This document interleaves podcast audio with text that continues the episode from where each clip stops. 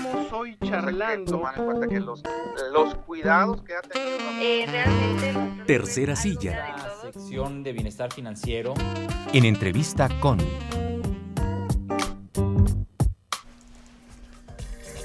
Ya está con nosotros esta mañana nuestro amigo y colaborador Gabriel Saucedo Aguilar, a quien saludamos con mucho gusto. Hola Gabriel, buenos días. ¿Qué tal, Rodolfo? Hola Pati, buenos días, ¿cómo están? Oye, Gabriel, tenemos este tema sobre la mesa esta mañana. Digna Ochoa, quien fue activista por la defensa de los derechos humanos en México, estuvo vinculada al Centro de Derechos Humanos y asesinada el 19 de octubre de 2001. es una fecha que podría parecer muy lejos. Hace 12 años, Gabriel, qué cosa. Sí, así es. ¿Y por qué hasta ahora, Gabriela? Tenemos otra vez en los, en los, eh, en las mesas de discusión, en los diarios. Cuéntanos esta historia que bien conoces. Mira, usualmente estos casos, cuando que resuelve la Corte Interamericana contra los estados, siempre se resuelven así, siempre se resuelven muchísimos años después porque toma muchísimo tiempo eh, llegar hasta esa instancia, ¿no? La Corte Interamericana de Derechos Humanos es un es una instancia supranacional, es decir, está ya fuera de la jurisdicción de, de, los estados, ya no tiene nada que ver con la justicia o los mecanismos de justicia interna y acudir a ello pues requiere una cantidad de condiciones muy específicas, entre ellas, por ejemplo, haber agotado todos los recursos internos aquí eh, en el Estado mexicano. Curiosamente no fue algo que sucediera en esta ocasión, porque, bueno, si quieren ahorita podemos hablar de eso, por las circunstancias en las que se dio todo, pero sí, suele ser así, este, siempre es muy, muy, muy, este, muy tardado eh, llegar hasta allá y, bueno, al final también esto implica que las consecuencias de sus fallos de la Corte Interamericana sean, sean más trascendentes para los estados, ¿no? Pero al final así es, fíjense cuánto tiempo cuánto tiempo después, más de 20 años que, bueno, ya 20 años y unos meses. A ver, eh, Gabriel, recordémosle a, nuestro público, Digna Ochoa, activista de derechos humanos, hace casi 22 años, aparece muerta en su casa, eh, resulta que eh, en condiciones muy extrañas y las instancias gubernamentales después de la investigación, deciden que pues Digna Ochoa se suicidó. La familia apela, otras organizaciones de derechos humanos apelan, una mujer muy fuerte en términos de presencia y de crítica antisistémica y resulta que bueno pues la familia, los amigos, los cercanos dicen ella no se hubiera suicidado. El gobierno argumenta, sí, sí se suicidó, estaba enfermita, no estaba enfermita, en fin. Y con un enorme desprecio al trabajo de activista y de defensora de derechos humanos, pues entonces esta investigación fue sucediéndose de, a distintas instancias hasta que llega precisamente a la Corte Interamericana. ¿Cuál es la sentencia de la Corte? Uy, la sentencia de la Corte, como en todas, eh, en todas las que han emitido contra el Estado mexicano y, en general contra todos los estados latinoamericanos que han reconocido su jurisdicción contenciosa, es decir, que se han sometido o han aceptado eh, decir voy a dar cumplimiento a, lo que me diga la Corte, porque hay que recordar que no no todos los estados que forman parte de la Convención Americana lo lo acatan, lo, lo aceptan exactamente en, en, ese sentido, son muchísimos los efectos que la Corte Interamericana ordena al Estado mexicano cumplir, ¿no? Uno, evidentemente, son las indemnizaciones para sus familiares, ¿no? Es más, incluso eh, dicen eh, que, tiene que se tiene que indemnizar a Digno Ochoa por medio de sus hermanos, ¿no? Esa es, pues, evidentemente, la más lógica, pero estamos hablando que hay cosas que van desde el reconocimiento público, la disculpa, hasta el nombramiento de una calle en la Ciudad de México y otra en la ciudad de Veracruz, en, Veracruz, en donde ella era, de donde ella era eh, originaria, este, y pues hay otros efectos también muy interesantes que, que yo creo que son los más trascendentes. donde instan al, al, bueno, no, obligan al Estado mexicano, la sentencia dice, el Estado mexicano deberá, dice, generar una reforma constitucional en materia de independencia o de brindar autonomía a los servicios periciales. Esto es Uy, eso es determinante. Exacto, eso es de lo, que más interesante a mí me, me parece, precisamente porque, pues, a través de una sentencia, de un órgano eh, colegiado que no está en México, que está formado por jueces que no son mexicanos, No, no, hay una mexicana.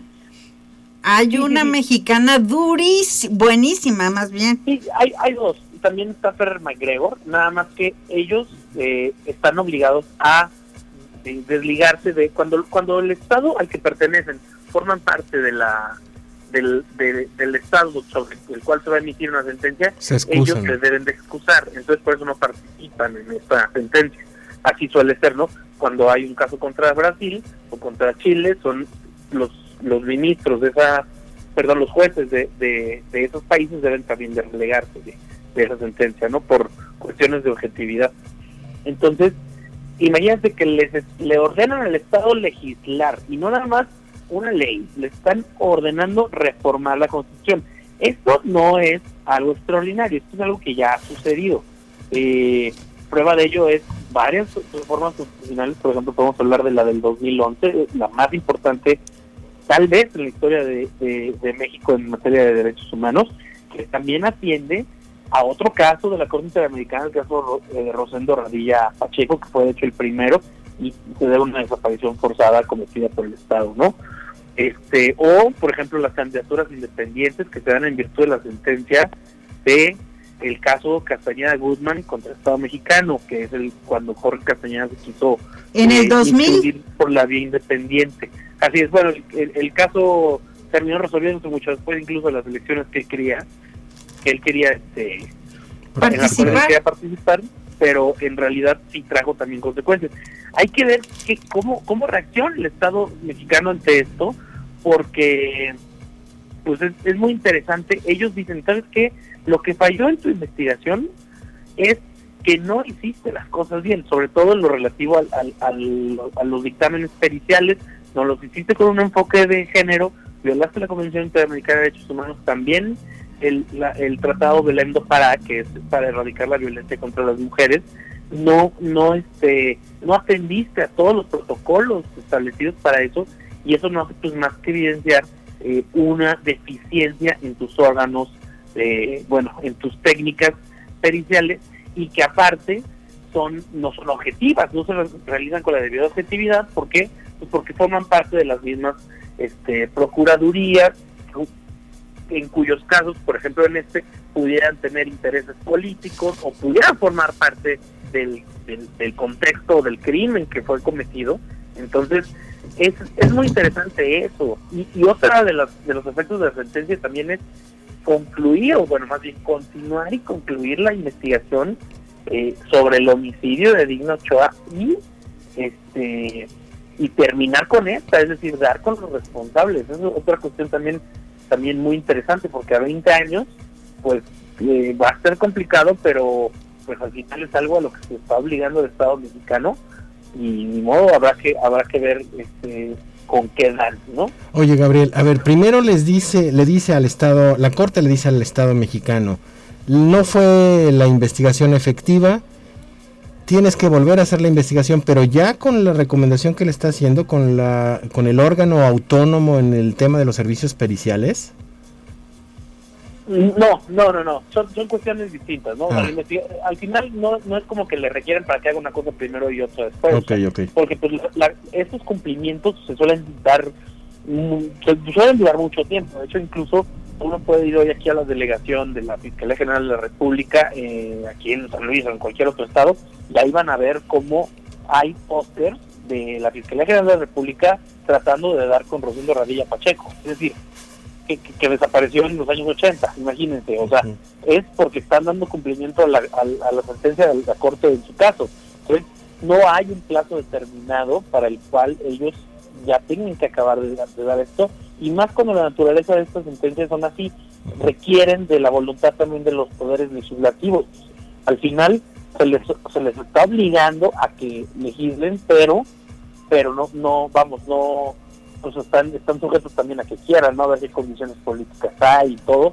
Va a ser muy interesante porque usualmente las eh, sentencias de la Corte Interamericana les toca cumplirlas a gobiernos distintos a aquellos en los que se cometió la, eh, el crimen de Estado, ¿no?